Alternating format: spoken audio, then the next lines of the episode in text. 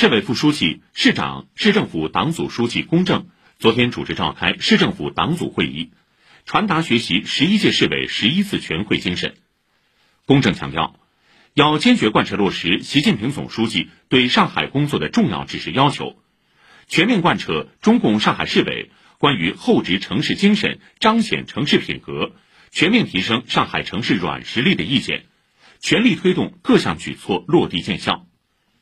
要准确把握软实力建设的规律特点和工作方法，把软实力建设紧紧抓在手上，为全面提升城市能级和核心竞争力提供更强劲的支撑。市人大常委会昨天召开会议，传达十一届市委十一次全会精神。市人大常委会党组书记、主任蒋卓庆主持会议，要求深刻认识软实力是实力之基，全面提升城市软实力，必须紧密结合人大工作实际，抓紧落实全会布置的各项任务。市政协昨天召开传达学习十一届市委十一次全会精神会议，市政协党组书记、主席董云虎讲话要求，要发挥人民政协专的优势、商的特色、聚的功能。为提升城市软实力贡献智慧力量。